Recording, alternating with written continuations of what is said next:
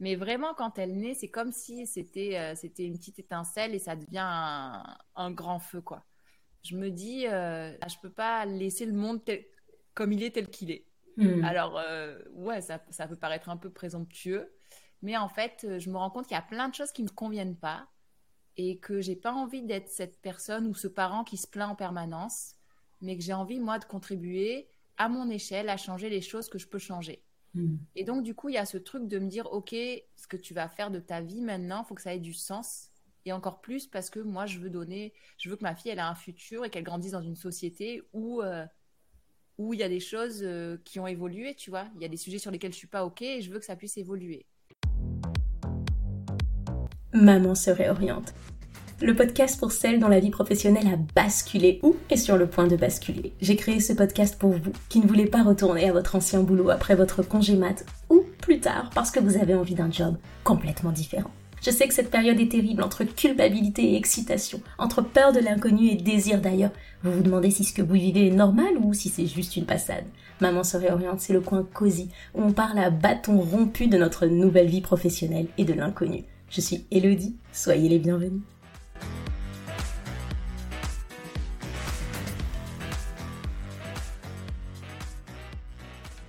Aujourd'hui, j'ai l'honneur d'accueillir Florie. Pour te la faire courte, Florie, c'est cette ancienne chargée de com qui vivait à Paris il y a quelques années et qui vit aujourd'hui à La Réunion et qui est à la tête d'une marque de papeterie que j'adore, My Blueprint. Florie, c'est cette maman solo qui n'a peur de rien. C'est cette femme qui, il y a plusieurs années, a pris sa fille sous le bras pour aller se former à Las Vegas. C'est cette maman solo qui m'a rappelé quelque chose de très important, qu'il ne faut pas attendre qu'on nous aide, qu'il faut tout simplement demander qu'on nous aide. Bon, je ne t'en dis pas plus et je te laisse découvrir l'épisode. Salut Florie, comment tu vas? Salut Elodie, ça va bien, merci. Et toi? Ben écoute, ça va super bien. Je suis ravie de t'avoir sur le podcast parce que sans le savoir, tu m'aides au quotidien dans mon organisation qui n'est pas encore très organisée, mais j'essaye. Avec ton planeur, j'essaye au quotidien. Merci d'être là, vraiment. Ça me touche beaucoup. Merci à toi de m'inviter. Euh, alors, moi, je veux qu'on rentre directement dans le vif du sujet. Si je dis pas de bêtises, avant d'avoir ta fille, tu étais chargée de com. Est-ce que c'est ça, Florie Est-ce que tu peux nous parler de ta vie un petit peu d'avant, maman? Avant d'être maman? Bah, Avant d'être maman, j'étais moi. J'avais une vie normale. Et après, ça a été différent. Non, j'étais, euh, oui, avant d'avoir Zoé, j'étais chargée de com, je vivais sur Paris, euh, je bossais pour une grosse boîte et j'avais mes problématiques de personnes sans enfants. Mmh, ouais, on les connaît. Euh, on les connaît, ces problématiques. Est-ce que, à ce moment-là, tu te disais, OK, quand je vais avoir un enfant, je sais que tout ça, ça va changer, je sais que tout ça, ça va être à peu près bouleversé. Est-ce que tu avais une idée claire des choses ou pas du tout? Tu te disais, bah, moi, je reprendrai un peu comme avant, quoi. Pas du tout. En fait, je me suis jamais posé plus de questions que ça sur la maternité. Je me suis jamais posé plus de questions que ça sur euh, comment je serais quand je serai une maman. Et euh, c'était pas quand Zoé arrivait, en fait, c'était pas forcément prévu. Donc, euh, tu vois, j'avais pas préparé le truc, même si mmh. je suis devenue Madame Miss Planification. j'avais pas forcément préparé ça, et je me posais pas de questions en fait sur tous ces sujets-là. J'avais rien anticipé, donc c'était, ça a été beaucoup de freestyle. Ouais. ouais je vois bien, Jean. Alors, quand tu tombes enceinte, comment se passe ta grossesse déjà, niveau professionnel? Tu continues de travailler? Est-ce que tu t'arrêtes un petit peu? Ouais.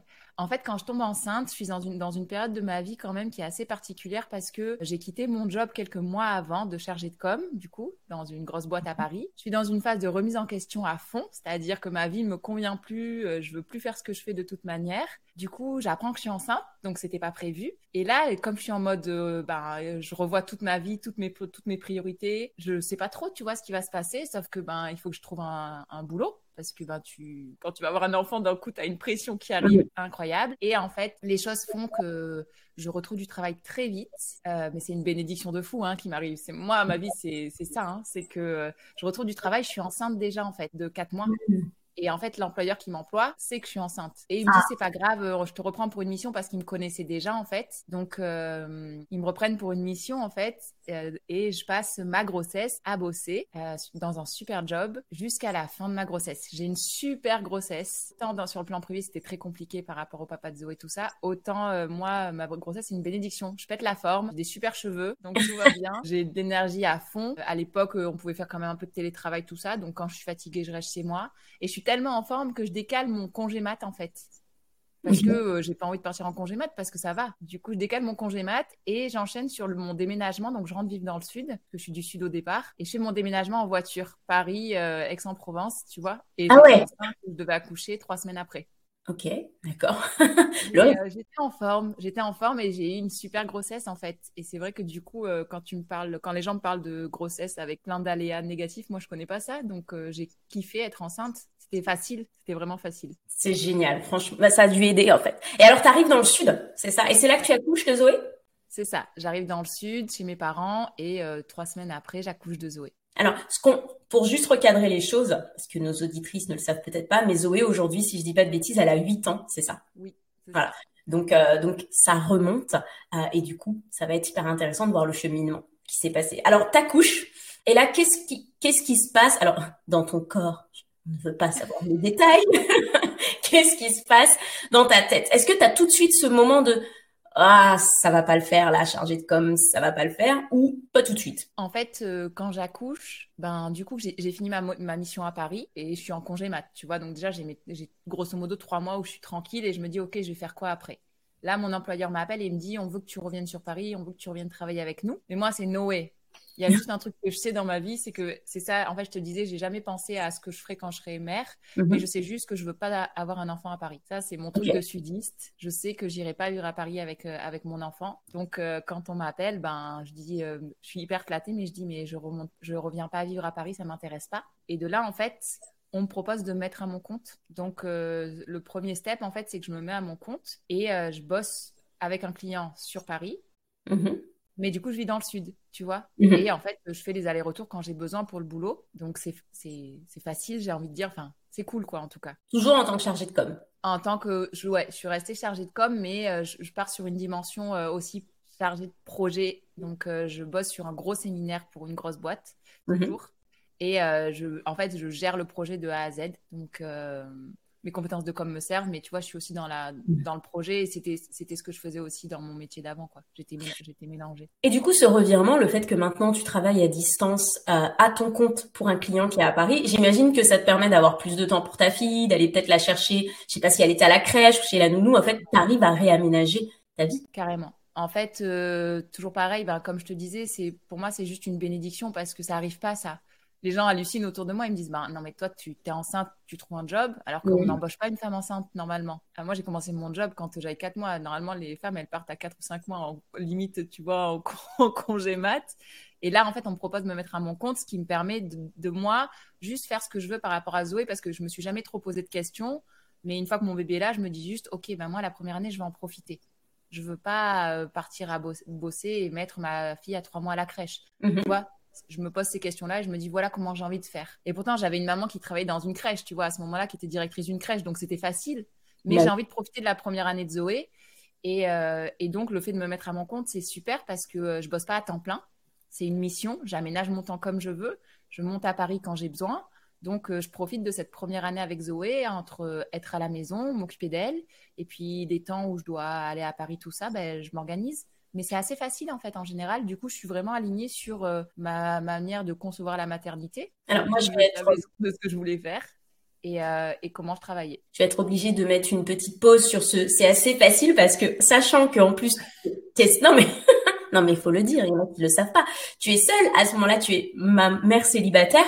Ce que tu me dis là, en fait, tu le fais toute seule avec avec ta fille. Comment tu fais? Comment tu t'organises concrètement en fait? Ouais. Alors, euh, oui, je te dis, c'est assez facile. C'est assez facile de le dire maintenant, à reculons, avec euh, le temps qui est passé. Mm. Sur le coup, non, c'était pas si facile que ça. Euh, mais en fait, je m'adapte. En fait, je fais un choix très vite. Et ça, je pense que c'est peut-être important de t'en parler. Et pour celles qui écouteront, surtout quand il y a des mamans solo, je fais un choix très vite qui est celui que, comme je veux profiter de Zoé, je veux pas bosser H24 si j'ai pas besoin. Donc, tu vois, le client que je prends, c'est le seul client que je prends, par exemple. Et je me dis, ben, je vais devoir adapter mes besoins financiers, entre guillemets, mmh. au reste.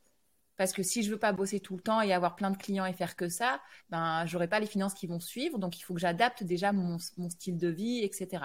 Donc, tu vois, il y a quand même une remise en question qui se fait sur euh, comment je veux vivre, quels sont mes besoins. Et il y a un choix que je, que je valide très vite, on va dire, et que je valide avec mes parents. C'est ça, c'est important de le dire. C'est qu'à l'époque, donc, quand j'accouche de Zoé dans le sud, je vis chez mes parents je suis rentrée vivre avec mes parents. Et très vite, j'ai la discussion avec mes parents de est-ce que je reste avec eux ou pas. Et donc, c'est une discussion qu'on a euh, bah, tous les trois, papa, maman et moi, tu vois, faut que mhm. en, trio, parce que du coup, il faut qu'eux, ils soient déjà d'accord que moi, je, me, je, je, réintègre, euh, tu vois, un peu le nid ah familial, alors que ça fait des années que je suis partie de, de chez mes parents. Donc, il faut déjà qu'ils soient OK, premièrement. Je peux pas m'incruster trop non plus. Deuxièmement, il faut que moi aussi je sois OK parce que revivre avec mes parents alors que ça fait des années tu sais, que tu fais ta vie, ben, c'est pas easy et c'est pas de tout repos. Troisièmement, il y a un bébé au milieu, donc ça veut dire que tu vas élever ton enfant, mais il y aura quand même un contexte de parents, grands-parents derrière, donc tu sais que ça va pas être tous les jours euh, facile. Donc tu vois, il y avait tout ça qui, se, qui était là. Et puis il y a le contexte aussi financier qui, qui, où je me dis, OK, si je veux pouvoir profiter de Zoé, je veux pas prendre 50 clients. Et si je prends pas 50 clients, je pourrais pas avoir des revenus illimités. Donc, je dois faire des choix financiers. Et en fait, euh, avec mes parents, on se met d'un commun accord que je reste et que du coup, j'ai pas d'appart à prendre. Donc, j'ai pas de loyer à sortir, tu vois. Mhm. Et ça, c'est des discussions très vite que j'ai dû avoir parce que ça a, en fait, ça a guidé la manière dont j'ai éduqué Zoé après. C'est-à-dire que moi, je voulais beaucoup voyager. Je voulais qu'on puisse euh, aller à droite, à gauche. Je voulais euh, voir des choses. Je voulais que Zoé, elle entende parler anglais très jeune. Et donc, tout ça, en fait, ça, ça m'a aidé à pouvoir faire ce que j'avais envie de faire par la suite. Donc, comment je m'organise au début? Ben, Je suis chez mes parents. Donc, le deal avec mes parents, c'est que je planifie quand je m'en vais, mes déplacements. Je, je vois avec mes parents s'ils peuvent garder Zoé. Mais mes parents, ils travaillaient aussi, tu vois. C'était pas des babysitters à temps plein, on s'entend. Donc, euh, je m'organise. Je m'organise pour qu'il y ait quelqu'un qui garde Zoé je m'organise pour euh, l'amener chez quelqu'un de ma famille s'il y a besoin, ou ma mère, elle pose un jour. Voilà, je trouve des solutions, ou ma belle-sœur, ou mon frère, etc. Tu vois, je sollicite beaucoup l'entourage proche, normal en fait. Je sollicite, mais comme c'est pas des, déplacements qui durent longtemps, en général, je fais l'aller-retour dans la journée. Donc, euh, Mm. Donc ça amène des anecdotes un peu rigolotes quand même, tu vois, de faire des allers-retours euh, Paris-Marseille, Paris-Aix en 3 heures de TGV euh, dans une journée, ça fait 6 heures de train. Quand tu allaites ton enfant et que tu as des montées de lait, par exemple, bon, il y a eu des moments où c'était sympa, tu vois. Fallait gérer ça. Ça, c'est des trucs que je l'ai vécu.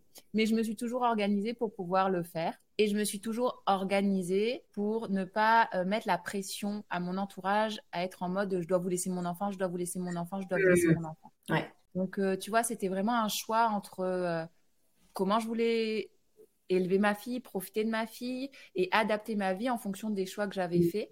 Si je voulais pas travailler tout le temps, ben il y avait des trucs que je ferais pas. Je voulais pas avoir, euh, je voulais pas avoir de pression financière sur un loyer parce que sinon j'aurais pas pu voyager. Donc voilà, c'est ce choix-là en fait de rester chez mes parents, il a vraiment déterminé la suite.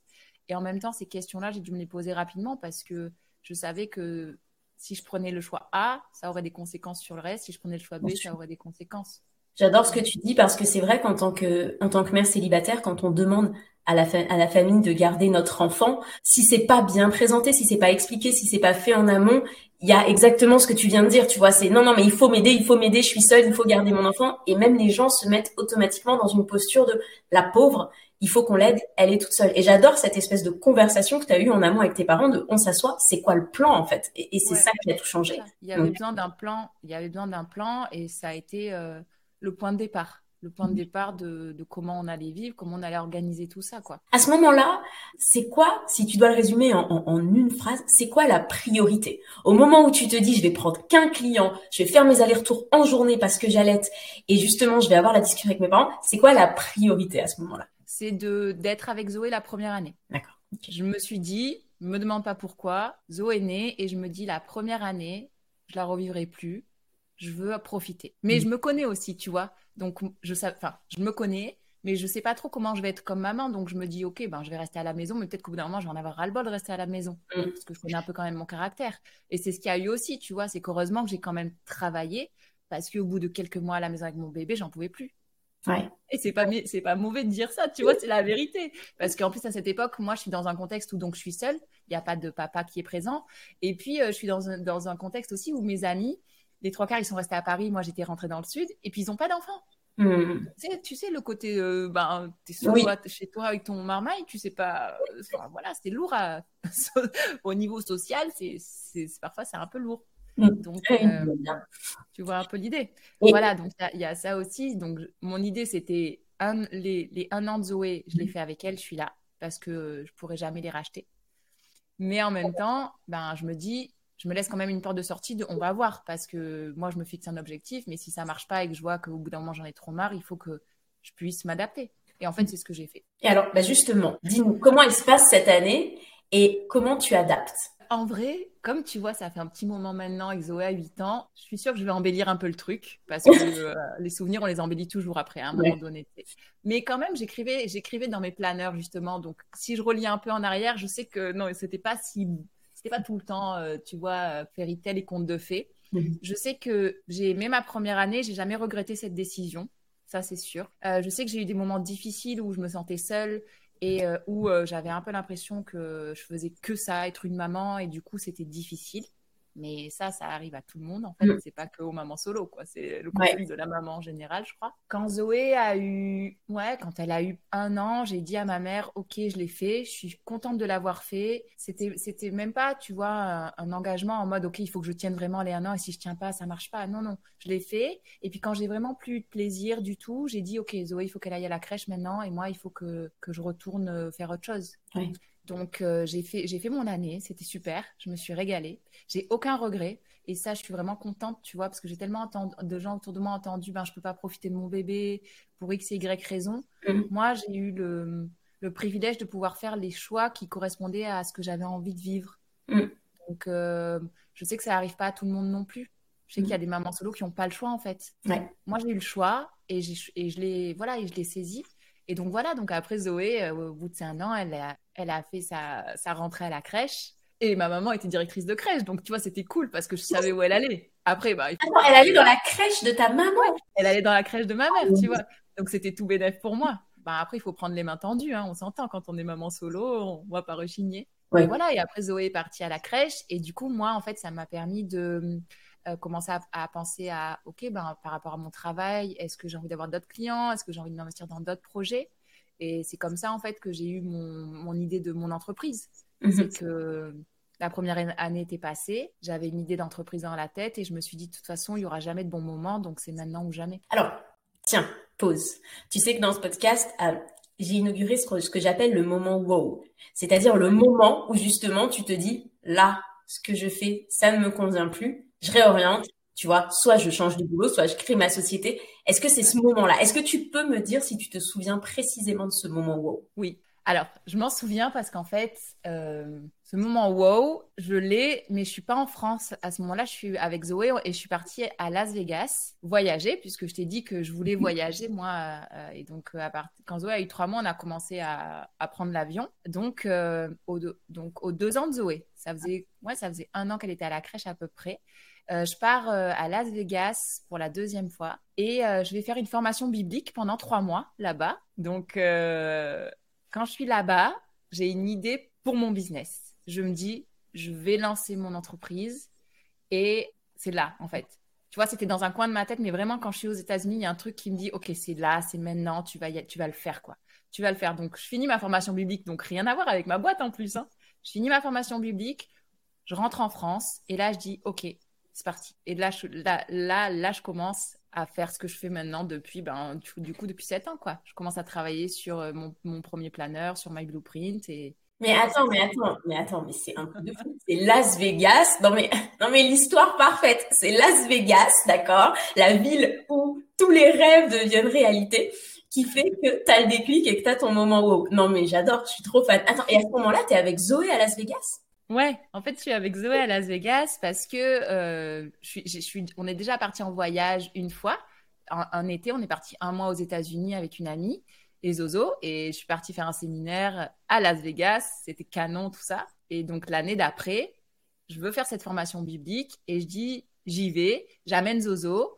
Je, vis dans une coloc avec d'autres Français. On passe un super temps. Zoé, elle, elle a une babysitter américaine.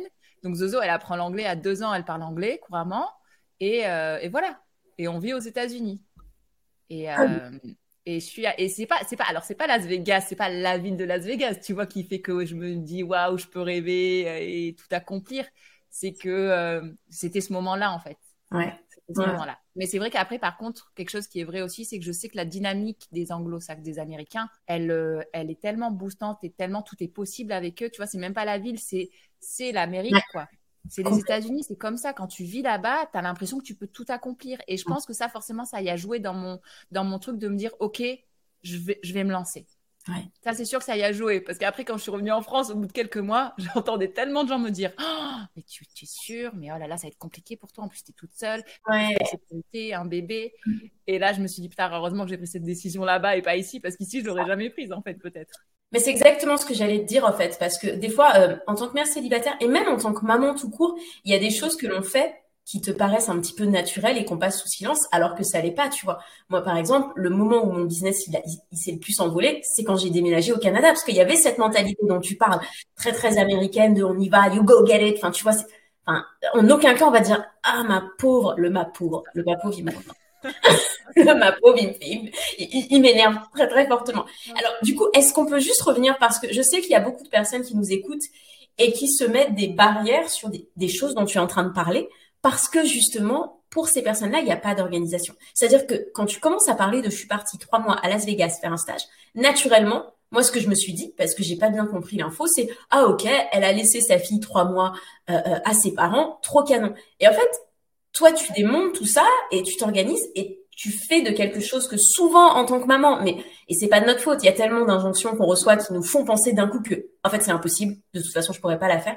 Comment toi tu fais ça en fait? Comment toi tu démontes ça et tu dis non mais attends moi je vais trouver une nounou et ça va le faire et je prends ma fille? En fait, euh, je sais pas. Je peux pas. Il n'y a pas de. À ce moment-là, dans, dans ma tête, il n'y a pas un mécanisme comme je peux avoir maintenant quand j'apprends mhm. aux gens à bien gérer le temps et tu vois à mettre en place des choses.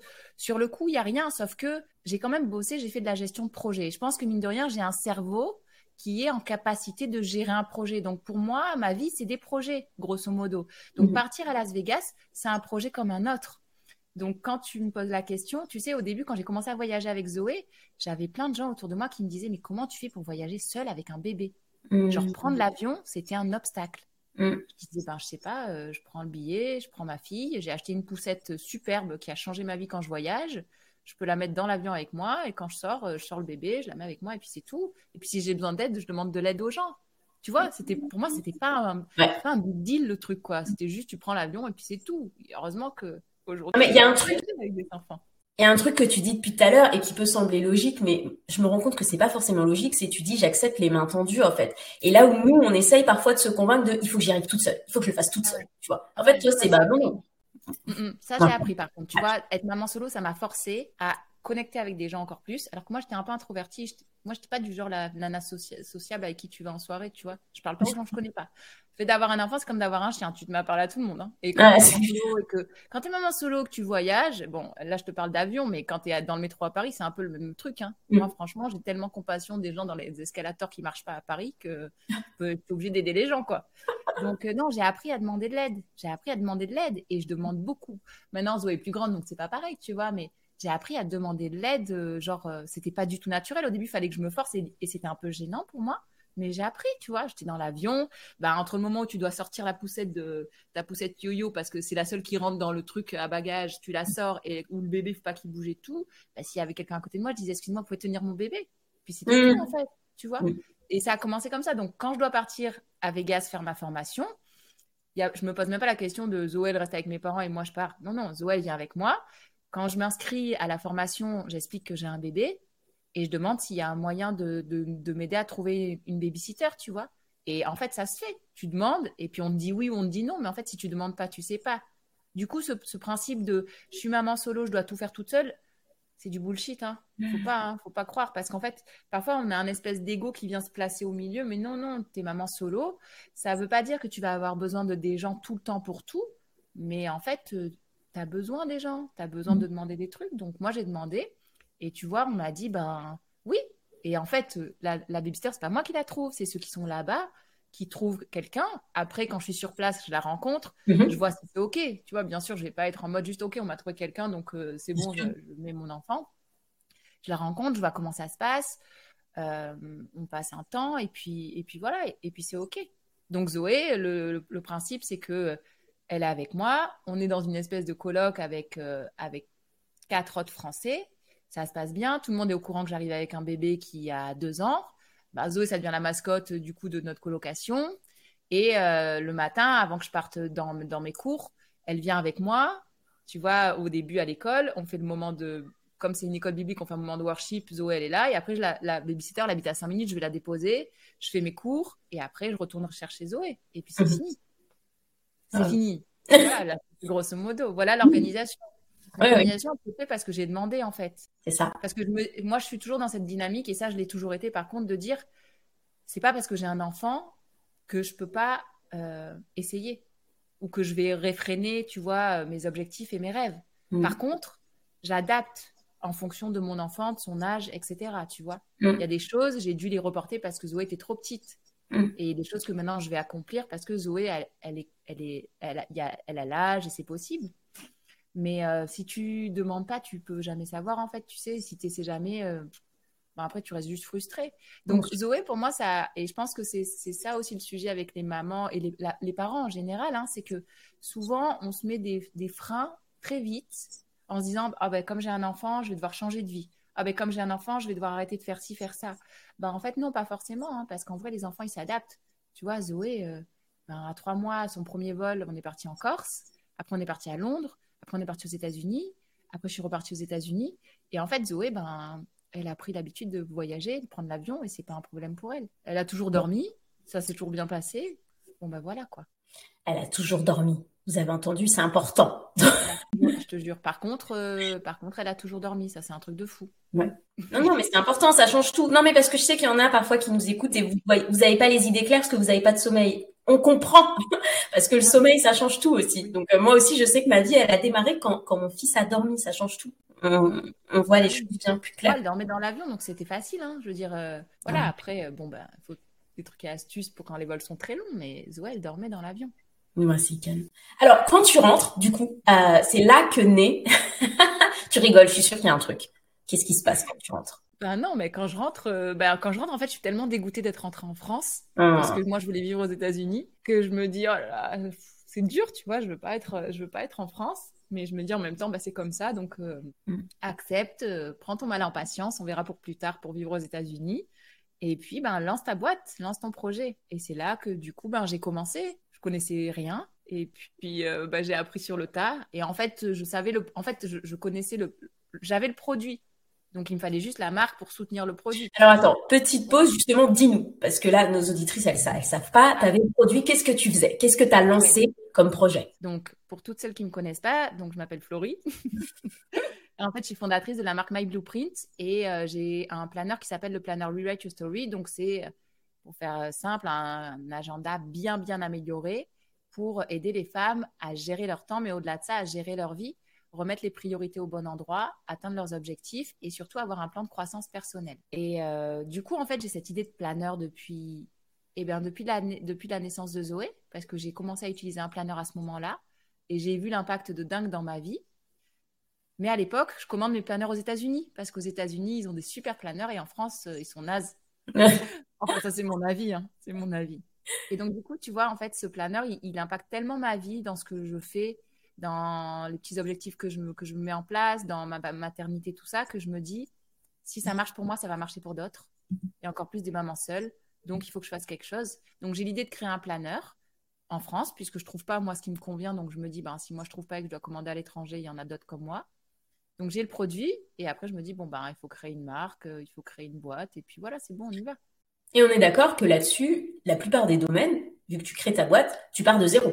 Ah oui, ah oui. Ça, ça t'inquiète pas. Non parce que ben ça s'apprend en fait. Il y a beaucoup de choses qui s'apprennent comme pour tout. Donc euh, il y a des choses que je sais, tu vois. Après bon, j'ai fait des études de droit, j'ai fait un master de droit, donc j'ai des compétences en droit. J'ai fait un master en com, donc j'ai des compétences en com, j'ai bossé dans la com, j'ai bossé dans la gestion de projet, donc j'ai quand même pas mal de compétences. Et comme je te dis, mon cerveau il marche en gestion de projet, donc pour moi c'est juste des projets. Mmh. Je suis dans des projets, donc là la boîte c'est un projet. Donc euh, je mets tout ce que je sais faire à ce moment-là au service de la création de ma boîte et de mon produit. Et puis il y a tout ce que je sais pas faire et euh, je me mets à, à l'apprendre. Et, et parfois j'apprends sur le tas, parfois euh, je fais des formations, parfois je bénéficie d'expériences d'autres, mhm. je me vote beaucoup, mais j'apprends sur le tas.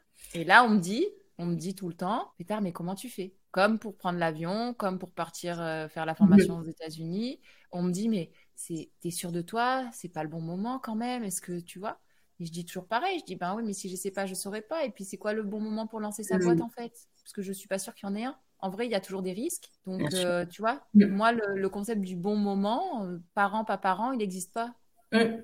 Ah non, mais moi, le bon moment, je me rappelle, on m'a quand même dit un jour, est-ce que tu préfères pas attendre de retrouver un compagnon qui s'occupera de ton fils pour te lancer? Je dis, waouh ça fait, ça fait, ça fait pas mal d'inconnus là, tu vois. Attends, dans l'équation, t'attends. Peut-être que à un moment donné. Voilà, c'est ça. Euh, et alors, à quoi il ressemble à ce moment-là ton quotidien? Au moment où tu tâtonnes encore, tu te formes, tu viens de lancer ton business, tu as ta fille euh, qui est encore assez jeune. Hein alors là, mon quotidien, il n'est pas rigolo. Parce que, en fait, ce qui se passe, c'est que donc quand je me lance dans le projet de My Blueprint, euh, je bosse encore en tant que consultante. Bah oui, parce que tu sais, dans tout ce process-là, il fallait quand même gagner de l'argent. Donc, je bossais toujours comme consultante. D'accord? Euh, donc, je bosse comme consultante. Donc, pareil, j'aménage mes horaires. Zoé, du coup, euh, elle finit la crèche, elle va commencer à aller en maternelle. Donc, en général, je bosse, je récupère Zozo, je passe du temps avec Zoé. Quand Zoé dort, je retravaille. Et ça, ça dure pendant bien deux ans. Le hmm. fait de travailler tous les soirs. Euh, ça, ça dure un long moment. Ben, ça coûte. Hein. Enfin, je veux dire, les choix qu'on fait, après, il y a, y a, un prix à payer à un minimum pendant un certain temps. Tu vois, hmm. donc je sais je sais quand même, quand je prends la décision de, de, me lancer, je sais que, bon, ben, j'ai un peu pesé les pour et les contre. Ça va pas être, euh, ça va pas être si facile que ça. Mais je cherche pas la facilité, en fait. Moi, je veux juste faire quelque chose qui a de l'impact, vraiment, et qui me tient à cœur et en, en, en, quel je crois. Donc, je me dis, OK, ben, je vais, je vais, je vais m'organiser, je vais aménager ce qu'il faut. Donc je, travaille beaucoup, mais j'essaie que ça, j'essaie de faire en sorte que ça ne n'empiète pas sur euh, ma relation avec Zoé et le fait que ben elle reste ma priorité parce qu'il y a toujours pas, il y a pas de papa dans l'histoire, tu vois. Donc euh, on est toujours sur la sur le même truc que tes mamans solo. Donc euh, c'est toi la figure maternelle et paternelle en même temps. Mm. Donc mon quotidien il est il est rythmé de, de beaucoup de travail et de d'enfants, on va dire. moins d'amitié, tout ça, parce que en fait j'ai des priorités et du coup ben forcément tu dois tu fais des choix. Et puis, euh, comme tu sais, je suis pas trop la fille qui aime se faciliter la tâche, mais c'est pas parce que je veux pas en fait. Moi, je, je voudrais que ce soit facile, mais il y a des choses dans ma vie qui font que j'ai toujours des idées, bonnes idées. Non, en fait, après, je pars vivre à la Réunion. Hmm. Donc, euh, My Blueprint, ça fait deux ans. Ouais, c'est ça. C'est le deuxième planeur, et en fait, je déménage à la Réunion. Donc mes parents restent euh, en métropole et moi je suis à la Réunion. Donc là ça ajoute un nouveau challenge aussi il n'y a pas forcément la famille à proximité. Il y avait mon frère qui habitait à la Réunion quand j'arrive quand même, donc ça aide. Mais mon frère, c'est pas mon, mes parents, c'est pas la même disponibilité, mm. c'est pas tout ça, tu vois. Et euh, donc du coup, ça challenge un peu aussi mon organisation, mais ben, tu t'adaptes quoi. Mm. Exactement. Il y a quelque chose que tu as dit qui, euh, j'aimerais bien m'en dire là-dessus, c'est euh, tu parles un petit peu de, de l'impact, mhm. de l'impact justement, et j'aimerais que tu développes cette, cette notion d'impact justement que tu veux avoir et par rapport à ta fille. Oui, en fait, quand, je, quand Zo est née, il y a un truc en moi qui se réveille il était déjà là, tu vois, parce que quand je tombe enceinte, en fait, je suis dans une période de remise en question de ma vie. Mais vraiment, quand elle naît, c'est comme si c'était euh, c'était une petite étincelle et ça devient un, grand feu, quoi. Je me dis, euh, ah, je peux pas laisser le monde comme il est, tel qu'il est. Hmm. Alors, euh, ouais, ça, ça peut paraître un peu présomptueux. Mais en fait, je me rends compte qu'il y a plein de choses qui me conviennent pas et que j'ai pas envie d'être cette personne ou ce parent qui se plaint en permanence, mais que j'ai envie, moi, de contribuer à mon échelle à changer les choses que je peux changer. Hmm. Et donc, du coup, il y a ce truc de me dire, OK, ce que tu vas faire de ta vie maintenant, il faut que ça ait du sens.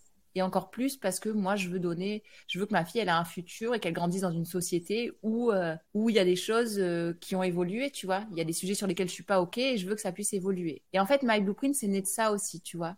C'est né du fait que j'ai pas envie de passer ma vie à bosser pour quelqu'un et le job que je vais faire où je vais passer bah, plus, plus de la moitié de ma vie, il n'aura pas d'impact. Je vais mhm. bosser pour quelqu'un et puis bah, j'en ressortirai pas forcément grandi. Je vais peut-être passer à côté de ma fille et j'ai pas envie. Et j'ai envie d'impacter les vies aussi, tu vois. J'ai envie que euh, d'autres personnes puissent profiter de leur vie pleinement, qu'elles soient pas euh, à rechigner leurs rêves parce qu'elles ont eu des enfants. Et en fait, tu vois, tout ça fait que My Blueprint, c'est euh, My Blueprint, c'est l'essence de My Blueprint. Elle naît quand je me mets à utiliser un planeur et elle naît avec Zoé en fait. Mhm. Dans cette, cette, volonté de, ok, à mon échelle, faut que j'amène un, changement positif. Mhm. Donc, euh, je vais faire un truc. Et alors, bon, du coup, ça y est, tu es à la Réunion. My Blueprint a plusieurs planeurs derrière soi.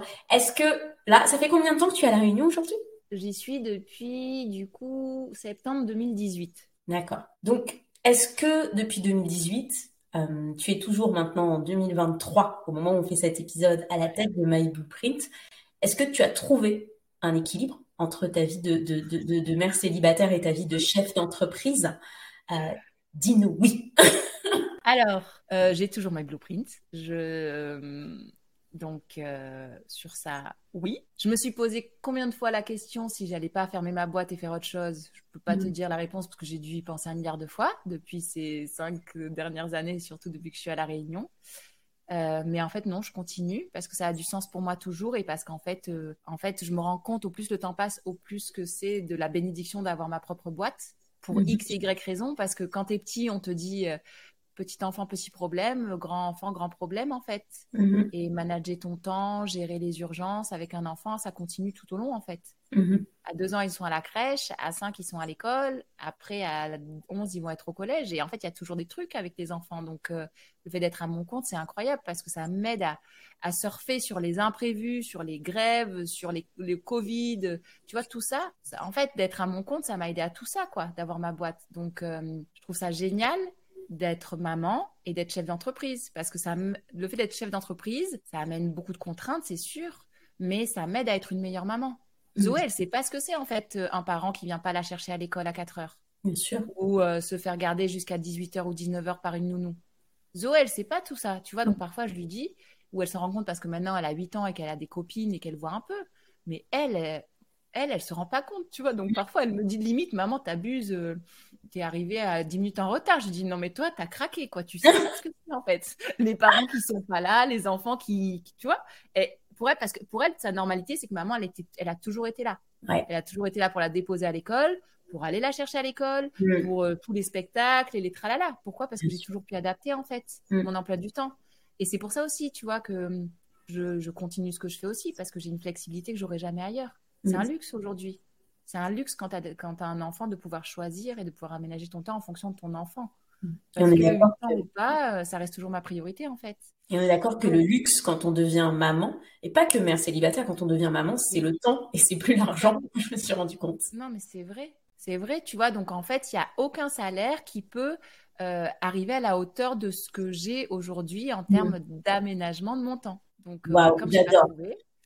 Franchement, ça, aurait pu être la phrase de clôture tellement cette phrase est magique. J'adore. Florie, du coup, aujourd'hui, je suis persuadée qu'il y a beaucoup de mamans qui nous écoutent et qui se disent qu'elles ont envie de se réorienter, mais que peut-être que justement c'est compliqué parce qu'elles n'ont pas les connaissances, euh, parce qu'elles n'ont pas forcément le temps.